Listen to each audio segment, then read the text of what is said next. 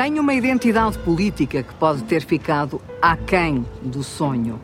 Gosta de gente, vive imerso na multidão, mas suficientemente afastado para medir movimentos e tendências.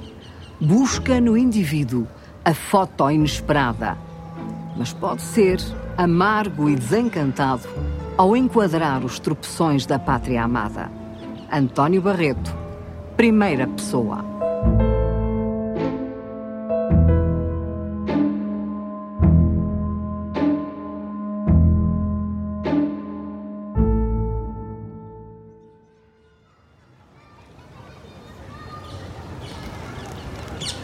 Ce n'était pas le radeau de la Méduse, ce bateau, qu'on se le dise au fond des ports, dise au fond des ports. Il naviguait en peinard sur la grande... Belo sino da Basílica da Estrela. É um som maravilhoso. Tem uns sinos fantásticos. E olhando para si, que é um homem que sempre preservou uma certa obsessão até a sua independência, e sabendo nós que essa independência tem como condição a solidão, costuma peregriná-la aqui pelos jardins.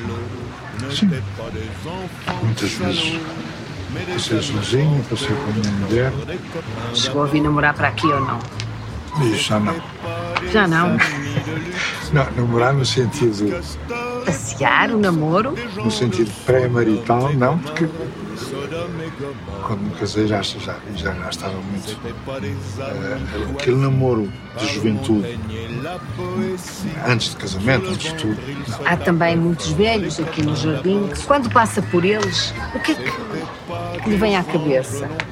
Quando eu estou aqui a, a- a passar estão os meus velhotes a conversar, os meus vizinhos estão a jogar as cartas troca três ou quatro palavras, não mais do que isso.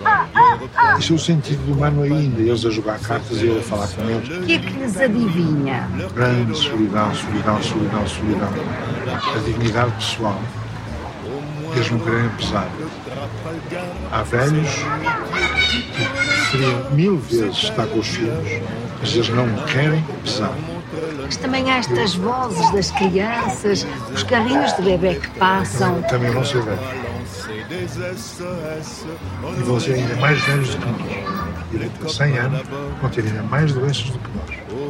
E vão ficar ainda mais dependentes do nós. Se nós daqui a 50 anos ou 100 anos, nós não vamos ser medidos pela força com que chegamos a Marte,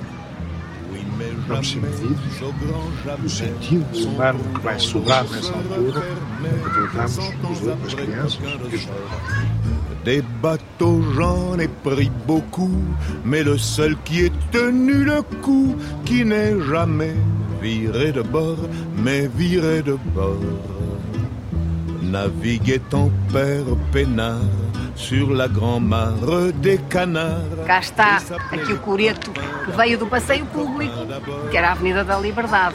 Vou-lhe fazer uma pergunta indelicada. Indelicado. Indelicada. Não responde. Olha ali aquele banco de, de ganapos pequenos. Já viu quantos são? O António Barreto não tem pena de não ter tido filhos. Acho que não. Não tenho a certeza. Eu não conheço o que é ter tido filhos. Portanto, não tenho, não tenho esse desgosto. Penso nisso de vez em quando. O coreto é um lugar de destaque. É, isto aqui já, já implica uma certa majestade. Essa, essa majestade de, de pensamento está-lhe atribuída pelo Prémio Montaigne. O que é que disse Montaigne sobre a condição humana que ainda hoje se mantém? A amizade. Uma coisa muito curta. Perguntaram-me tantas vezes porque é que eu o amava. Porque é que eu o amava tanto. Porque é que eu tenho tanta dor em tê-lo perdido. E ele era ele e eu era eu. Não é possível ser-se mais espiritual do que isto. Um final de tarde, estamos aqui no Jardim da Estrela. Tem medo da pandemia? Com certeza que tenho medo. O meu medo da doença é o, o que me faz viver. O que nos protege é ter medo ou ter receio de acontecer e de sofrer. Olha aqui uma macaca. Será que ainda sabemos fazer a macaca? Quando eu era, quando eu era jovem, era só para meninos. Agora já devo dar para os braços, não é? Tá, eu vou à frente. Vá, Ah, já- vamos lá ver. Depois chega-se aqui, é assim. Aqui, não quer, não quer seguir-me? Siga. E é assim. Au village sans prétention, j'ai mauvaise réputation. Je me démène ou que je reste quoi, je passe pour un je ne sais quoi. Je ne fais pourtant de tort à personne en suivant mon chemin de petit bonhomme. Mais Muito do que aprendeu, sobretudo quando era pequeno, começou a aprender pelos livros. Mas como é que aprendeu o que não está nos livros?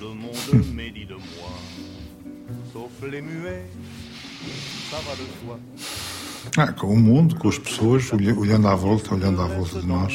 Sete rapazes. Ah, são sete rapazes, sim. É obra. É. E todos pequeninos. Com 1,80m, 1,90m, 1,95m. Partilhou quartos, Sim, tudo. Entre rapazes, tudo. comeu arroz de tudo. O prato, o prato número um da casa e que a minha mãe fazia era arroz de miúdos. Como era o bulício da casa de uma família de sete rapazes? Numa só história, dizia a minha mãe: quando há silêncio, eu sei que há desastre. e havia silêncio em casa, ela aparecia logo: o que é que se passa? O que é que se passa? O que é que se passa? E o que podia ser o desastre? Houve dois irmãos que tentaram pegar fogo à casa uma vez, houve dois irmãos, entre os quais eu me conto, que tentaram serrar e derrubar árvores e palmeiras no jardim. Houve dois irmãos, entre os quais me conto, que fugiram para os telhados e tiveram que vir os bombeiros de Villarreal buscar, buscar, não conseguíamos chegar, voltar a regressar à casa, estávamos nos telhados, em cima da- do casario todo da Avenida Carvalho Araújo. Isto era a vida normal lá em casa. E, e com frequência ao hospital, cozer, cozer, cozer. Em todo caso, consegue ser um dos melhores alunos do liceu, o Liceu Castelo Branco. Isso o caminho do Castelo Branco. O que é que o impeliu a sair de Vila Real aos 16 anos e daquele Liceu Castelo Branco? Eu tinha lido muito e sentia-me apertado, fechado. Mas era tão bom aluno, tinha tão boas notas. queria fugir, não tinha dinheiro. E fui trabalhar para uma fábrica para Coimbra. Então era estudante voluntário, podia ir Uma a fábrica de quê? bolachas. Para triunfo. Triunfo. Qual é a experiência de fazer bolachas numa fábrica de bolachas? Bom, eu só durante um mês é que fiz bolachas. Que é mesmo isso, era meter umas coisinhas, metê-las numa- numas, numas prateleiras de madeira, meter em cima de, um- de umas- de de uns pratos de, ferro, meter aquilo ao forno, isso era mesmo fazer bolachas. A primeira grande metamorfose é Coimbra. Mas em vez de ir à universidade ou de começar pela universidade, começa pelo teatro. Aterra no CITAC e torna-se num ator. Não exagero. Eh, fui ator durante três anos, depois fui dirigente do, do organismo, acabei por ser presidente do CITAC ao fim de três anos. E acha que eu exagero? Estudei muito pouco. Não, fui ator era demais. Estudei muito pouco, infelizmente. Porquê é que o teatro lhe preencheu a- essa lacuna de debate, de impelir para o exterior, que é a primeira fase da- da sua saída de dentro de si, é para o teatro? Que eu gostava de exprimir, gostava. Que o teatro era uma maneira que me permitiria exprimir mais rapidamente. Eu cheguei lá por mão de dois amigos que me disseram: vem para o CITAC, que é um grupo de teatro, malta moderna e malta de esquerda, vamos, vamos para o CITAC. Assim fui eu. Como é que foi o seu encontro com o Partido Comunista Português? Dali a um ano havia eleições e então organizavam-se juntas de ação patriótica, que eram grupos, a maior parte deles eh, inspirados pelo Partido Comunista, com certeza, era o que havia na altura. Mas o essencial, o mais importante das coisas que se faziam com algum grau de organização eram ou eh, teleguiadas pelo Partido Comunista ou acompanhadas pelo Partido Comunista. forma Nunca clandestina. De forma clandestina. De forma perigosa, porque já existia uma polícia política. Não fui para o PCP porque fui marxista, mas fui marxista porque fui para o PCP. O que é que isto significa, António Barreto? Quando eu aderi ao Partido Comunista e disse que sim, eu nunca tinha lido um livro sobre marxismo. Um único. Começa a acreditar que pode mudar a sociedade através da revolução. Hoje tenho, felizmente, uma visão muito cética da capacidade de mudança fundamental das revoluções. Mas nesse período Mas acreditou. nesse período acreditei. Eu pensei que estava tudo fechado, estava tudo bloqueado em Portugal. O que é que um rapaz de 20 anos pensa? Que é preciso roubar. Tornou-se militante do Partido Comunista. Meses antes de sair de Portugal. E ao fim de oito meses, dez meses disso, o meu controleiro disse-me: a partir de agora já és, já és camarada. Vamos te escolher um, um pseudónimo. Qual foi o seu pseudónimo? Afonso. Al, desculpe. Primeiro, Albano. Albano.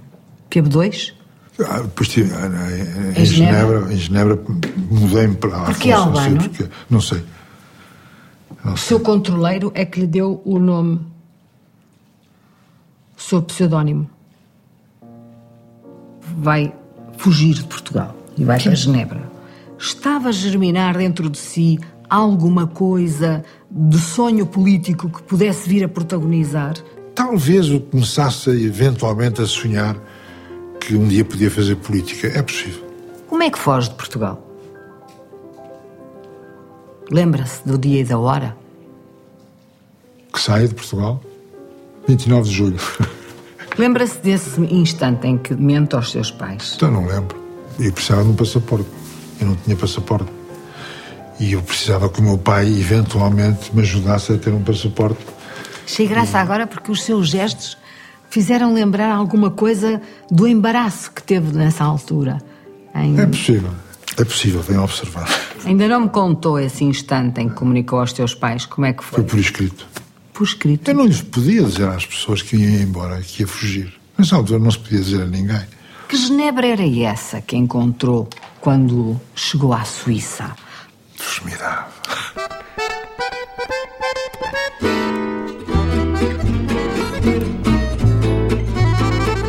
Cheguei a Genebra, é dos momentos mais felizes da minha vida, durante duas ou três horas. Eu saio em Genebra, é, são sete, oito da manhã do dia de agosto. Estava um dia esplendoroso de sol e sem nada nas mãos, começo a descer com um sentimento eufórico de liberdade, de alívio, sem nenhum receio de nada. Eu não tinha dinheiro, não tinha emprego, não tinha sítio para ficar e caio numa livraria, livraria Jean-Jacques Rousseau. Uau! Que era a livraria de esquerdas ainda por cima. Estava tudo, o Mao Tse-tung, o Lenin, o Che Guevara, o Fidel Castro, o mundo. E ando mais 10 metros e passo em frente a um cinema. Jean-Luc Godard. Metade dos filmes não passavam cá. Jean-Luc Godard. Vivre sa vie. E eu disse: é isto. Não foi fácil. Tinha o Partido Comunista à perna, onde militou de 63 a 68. É muito fácil em Genebra você dizer que é comunista ou que é marxista. Quando é que eu tinha medo? Não havia PID nenhuma. E aí está a sociologia à sua espera. E depois começam a chegar outros portugueses. Medeiros Ferreira foi um deles, o Valentim Alexandre, historiador, foi outro, o Eurico Figueiredo. Mas fala-me desse encontro com Cunhal em Paris. O meu primeiro encontro com o Cunhal foi em Genebra. E entrei em casa, abre-se a porta ela tinha uma cara inconfundível. Não se pôde dizer, nem eu pude dizer que eu estava a conhecer, nem se pôde dizer os nomes, não se pode dizer nada, mas estivemos a conversar durante três ou quatro horas. Como era esse camarada Cunhal jovem, de quem o senhor mais tarde diz que eh, também foi um serventuário do Comintern?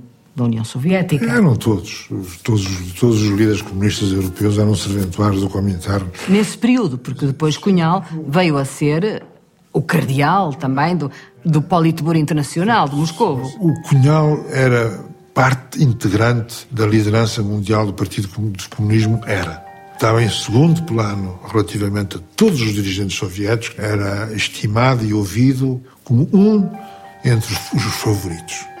Como eram os encontros de Paris? Eu às nove e um quarto estava na boca do metropolitano, assim a olhar, e vejo de repente um senhor chegar ao pé de mim com uma gabardine, sem gravata, com um saquinho do supermercado, era o, o Álvaro Cunhal, dizer olá, olá amigo, olá camarada, então vamos aí, lá, lá fomos os dois. Há aqui um acontecimento que vos vai dividir para sempre, em 68, que é a Primavera de Praga eh, e a invasão soviética.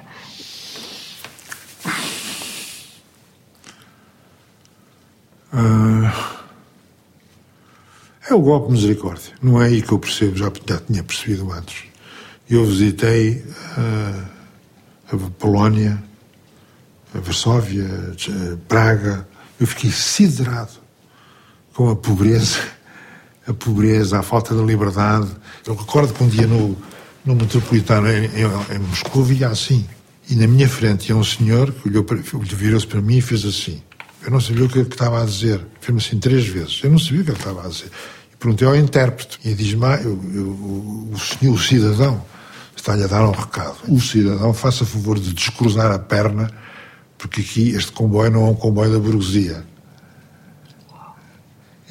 Isto, isto vai correr mal uma economia destas, uma sociedade destas, eu já há muitos anos que tinha percebido que nada daquilo valia. Tchecoslováquia é, é, é capaz de ser o, o, a gota o, o golpe músico. É, é isso que dá o, a púrpura do cardeal Sim, ao Dr. claro, Cunhal, é ser é... o primeiro líder comunista não, não, não claro, soviético. Que se coloca ao lado do Politburo se coloca ao lado soviético. e que o apoia. Claro, e que deixa cair do cheque.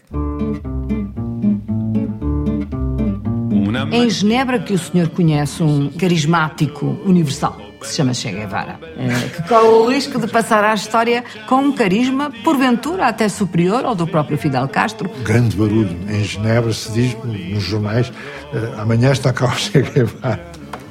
O Che Guevara ia à conferência do, do, comércio eh, na delegação cubana. Eu não sei se não, é, ele não era mesmo o ministro ou então ou se era a estrela da delegação. Uma das duas Tinha coisas. aura já. É. E eu, dos eternos. Não é tarde nem a cedo, vão pôr a jeito. Eu quero, eu quero ver este homem. E tanta sorte tive que não só vi o homem a discursar, aplaudidíssimo, e declarações poderosas venceremos, amanhã venceremos e derrotaremos os imperialistas, não passarão, pátria ou muerte, aquela conversa toda. Está sempre. Vim-me embora e, por acaso e por sorte, por o sítio para onde eu vou, é o sítio onde ele vem a sair. Quase nos esbarramos. E finalmente, eu, de onde é que tu és? Eu sou português. És português? O que é que o português está aqui a fazer? Eu disse o que era, e que era ensinado, e que era combatente pela democracia. Também. Um encontro com o Guevara, isto, isto não é um encontro, é um é um tropeção. Começa a perder a esperança na revolução como dinâmica de mudança das sociedades já nesse período, mas curiosamente apanha-o a revolução de 74 e acredita. Não se sabe o que se passa no interior do quartel do Carmo, onde se julga estar em elementos do MFA. Há duas partes na Revolução Portuguesa.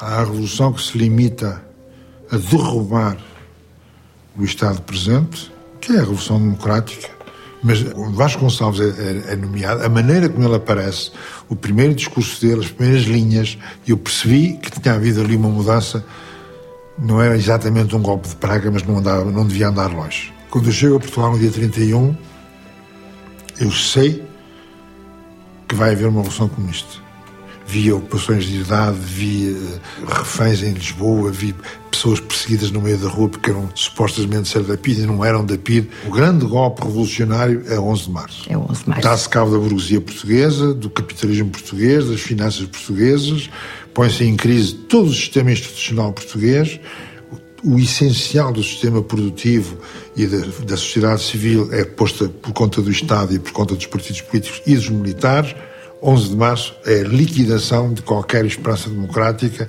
até ao 25 de novembro. Às eleições e o Partido Socialista ganha essas primeiras eleições democráticas em 25 de abril de 1975, mas não toma uh, posse. Atravessamos o chamado verão quente, surge o chamado Grupo dos Nove, até que acontece o 25 de novembro. O Partido Comunista quer liquidar a questão angolana, que é a questão que tem atravessado aqui, que Angola era pró-cubana e pró-soviética, que os soviéticos punham a cabeça no cepo por Angola, por Agostinho Neto e por Cuba, e era o que o Partido Comunista queria, acima de tudo. E conseguiu?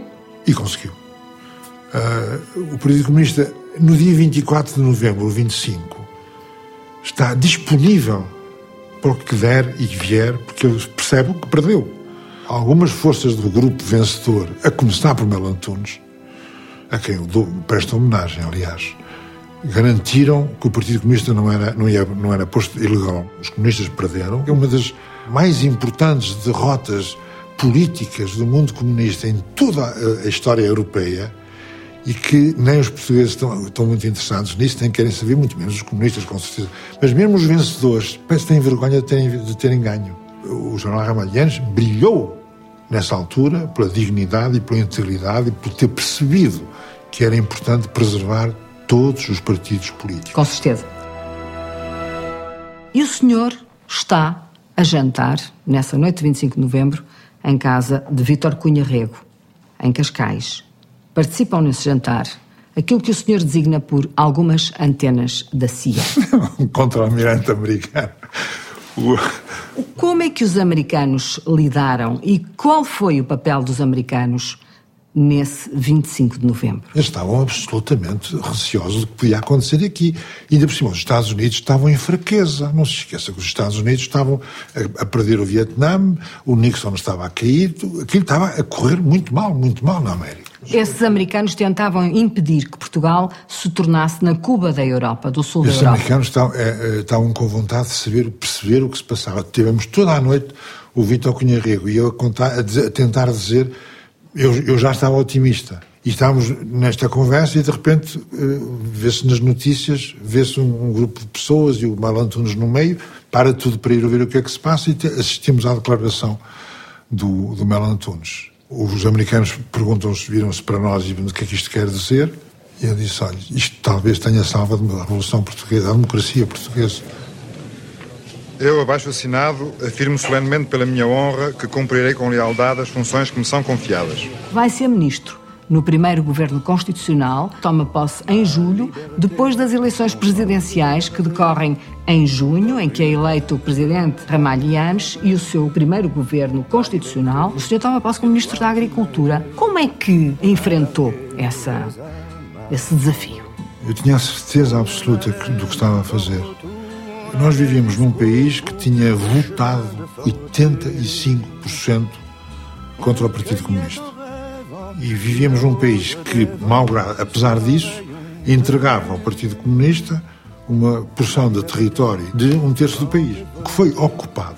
Foi as melhores terras do Alentejo, as melhores empresas do Alentejo, os melhores equipamentos, as melhores máquinas, o melhor gado, o melhor montado. Portanto, quem tinha boas terras e boas explorações foi castigado quem tinha as terras abandonadas não aconteceu nada. Foi a reforma agrária mais absurdamente injusta, imbecil, que era uma ocupação militarizada de terra e de esbulho e de roubo de uma classe, de um grupo e de, e de, e de um território.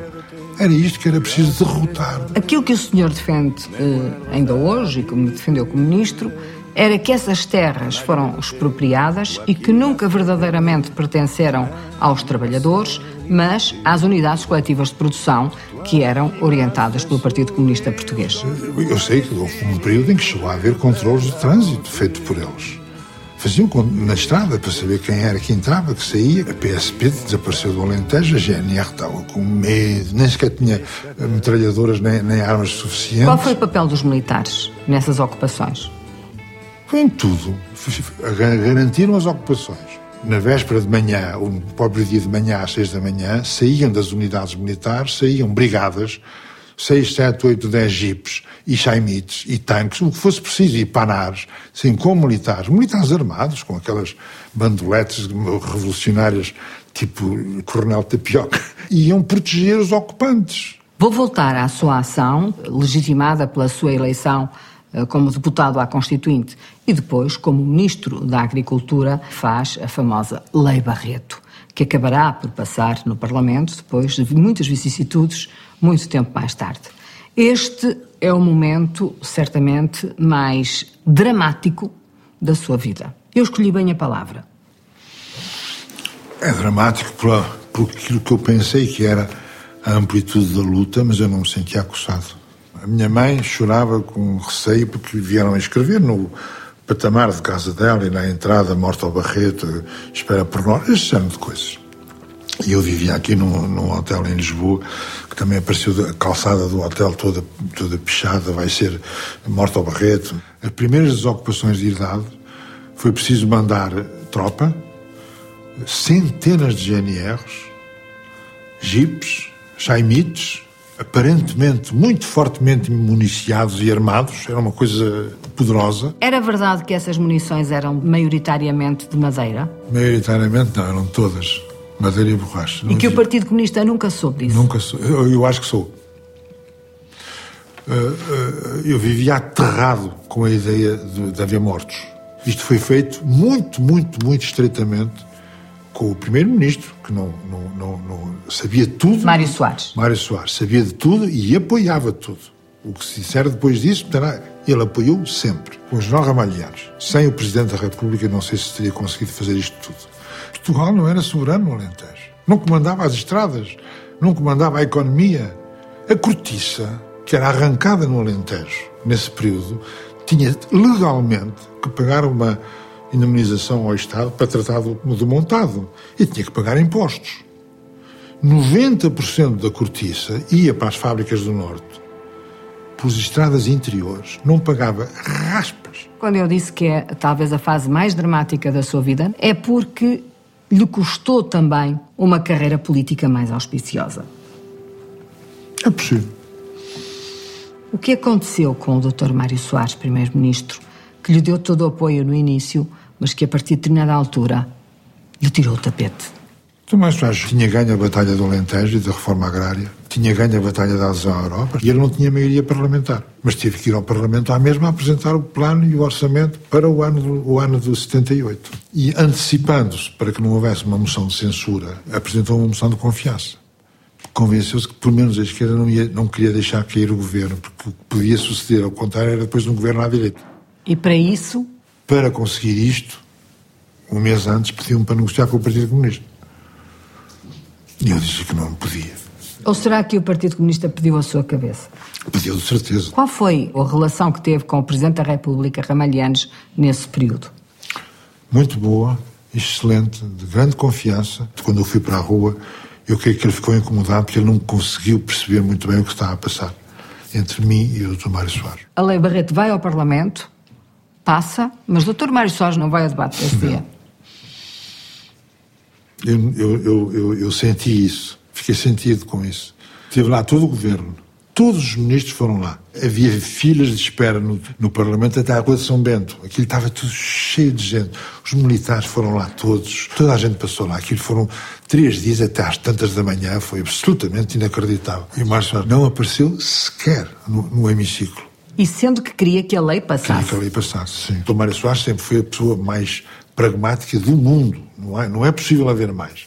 E ele estava perfeitamente disponível para sacrificar um bocado de Alentejo, um bocado de reforma agrária, um bocado disto, um bocado daquele outro, se obtivesse em troca o que ele mais queria, que era a maioria para poder continuar, continuar no governo. E... O resultado para o Alentejo não foi aquele que o senhor tinha ambicionado? De todo.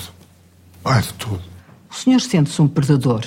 Eu creio que estou do lado dos vencedores, na medida em que contribuí para a vitória da democracia no Alentejo. E aí ninguém me tira isso. Mas sobre a qualidade sobre da reforma a qualidade agrária. do Alentejo a seguir, eh, aí perdi. E na sua vida política, o senhor, nesse momento, as suas relações com Mário Soares esfriam muito? Estamos a, cortámos a palavra. Nunca mais nos falámos durante não sei quantos anos, três anos, cinco anos, já não sei quanto foi. Eu, ele mentiu, mentiu na televisão e disse qualquer coisa sobre mim, que o que tinha dito, que não sei o quê, que era eu que não queria ir para o governo, esse género de coisas. Mas ele era um homem muito. Uh, vivia bem com a mentira e com a graça e com o desdém e com o desminto muito facilmente. Na RTP eu disse, o Tomário Soares é um mentiroso. E é por isto, isto, isto e aquilo outro. Não, não me pôs processo, nem disse que não, nem disse que sim, continuou, tudo continuou. E não falámos durante anos. De certa forma, quando vai para Genebra, até antes, quando foi para Coimbra, alimentou um sonho político. Certamente que esse sonho político era grande. Ele não se concretizou na medida que o sonhou. Sente que ficou aquém do que poderia ter conseguido. O meu sonho político não é a minha carreira pessoal. Eh, eu nunca pensei em ser Presidente da República. E no caso português, acho mesmo que é um, um descoco não tem poder, não tem instrumentos de ação, não é um homem livre. E primeiro-ministro? Primeiro-ministro, talvez durante um tempo. De repente convenci-me que certas ideias era preciso mesmo ser eu a, a, a fazê-las. Até ao dia em que percebi o que é que era preciso para ser primeiro-ministro. O que era preciso? Talento, trabalho partidário, liderar um partido, liderar forças políticas. Não é só defeitos. Mas o senhor tinha aprendido a fazer mas não isso tenho, tudo? Mas não tenho, mas não tenho os talentos todos. Que talentos lhe faltavam? Então, estes, olha, lideraram um partido. Você poderá sempre dizer que há muito imbecil que chega a primeiro-ministro. Também é verdade. Mas ser primeiro-ministro é uma enorme exigência política e partidária. Mas não deve ser prioritário para ser primeiro-ministro ter uma estratégia para o país? Se não tem o resto. Eu tenho uma estratégia fantástica, mas não tenho o resto. Não tenho os meios, não tenho os homens, não tenho as mulheres, não tenho o povo, não tenho as associações, não tenho nada, mas tenho uma estratégia. Olha o que é que. Tens uma estratégia, então publica. Faz um livrinho com a estratégia. É hoje um cientista social. Eu sou um reformado. É tarde demais para si? Com a minha idade. Peça-me para ir para o Everest, que é mais fácil subir o Everest a pé sem máscara de oxigênio. Venha fazer as pazes com Mário Soares e venha apoiá-lo no célebre MASP que leva Mário Soares à, à presidência. Como é que foi esse vis-à-vis depois de, de terem chamado mentiroso praticamente um ao outro? A conversa começou por aí, vamos fazer as pazes. Uh, então, assim? Tão só? Sim. O Soares tinha uma soma tal de defeitos, só ultrapassada pela soma de qualidades. Só volta a fazer o que quer que seja para o Partido Socialista se o Partido Socialista deu um sinal qualquer que tu concorres cabeça de lista por Évora. Évora é a terra da reforma agrária. Toda a gente percebe que o Partido Socialista, eh, nesse, nesse capítulo, és tu. Eu disse sim, logo, de imediato, obviamente. O Soares Sá Carneiro e o Ramalhianos são os responsáveis pela democracia em Portugal, os principais responsáveis. São os três.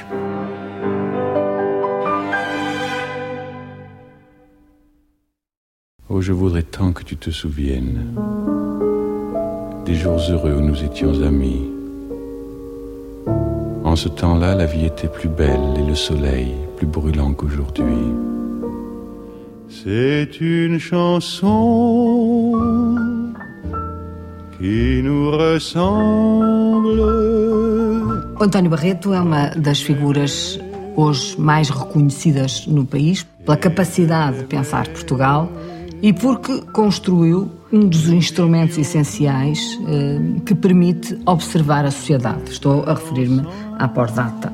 Toda a sua vida tem sido pautada por um, um hobby, um gosto, eh, que é a fotografia. O que é para si a captação do instante? Gradualmente, com alguma rapidez, começa a perceber que a fotografia não é nem um objeto passivo, nem uma expressão passiva, nem uma expressão de rotina, de congelamento da realidade, que é tudo, é, é tudo mais do que isso, muito mais do que isso. Tem dinâmica? E que é uma forma de expressão.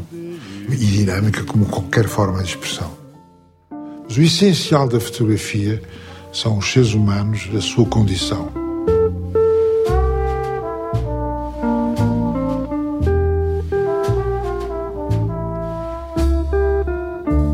Disse numa entrevista: Eu não amo nada em Portugal a não ser as pessoas. Ah, isso não tenho dúvida.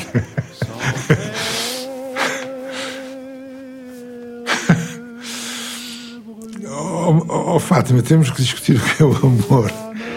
O amor tem-se por pessoas, não se tem por coisas. Ouviu declamar Miguel Torga em São Martinho da Anta? Ouvi. Dizia, oh rapazes, então esperem aí. E ficava ali e sentava-se num pedregulho e lia. Eu já não me lembro, até se, eu lembro da música. Mas eu não me lembro de que poemas aquele Mas lembra-se do tom da voz? A, a música, lembro. A voz dele. E, e aquele ambiente único. Sublime. O que é que gostava que ficasse de si?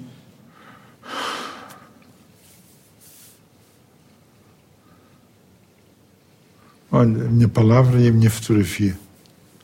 Num cartão de visita como este do século XIX? gostava, gostava que houvesse. Gostava que a minha palavra escrita. Qual das suas palavras? Eu gosto de me expor, mas gosto de me reservar. E são duas coisas contraditórias. Eu tenho que viver com as duas porque eu quero ambas. E é por isso que gosta de envelhecer em Portugal? Ou não gosta de envelhecer em Portugal?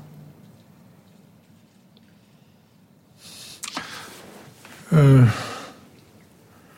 eu só gosto de envelhecer em Portugal por ser a minha casa e por conhecer os cantos à casa.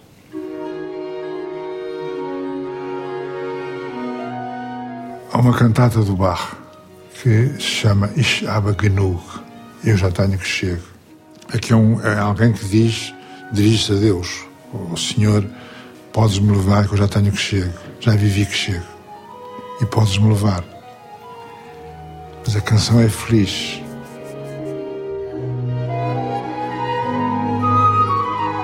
Diz: Eu cumpri a minha vida. Eu fiz a minha vida cheguei ao fim.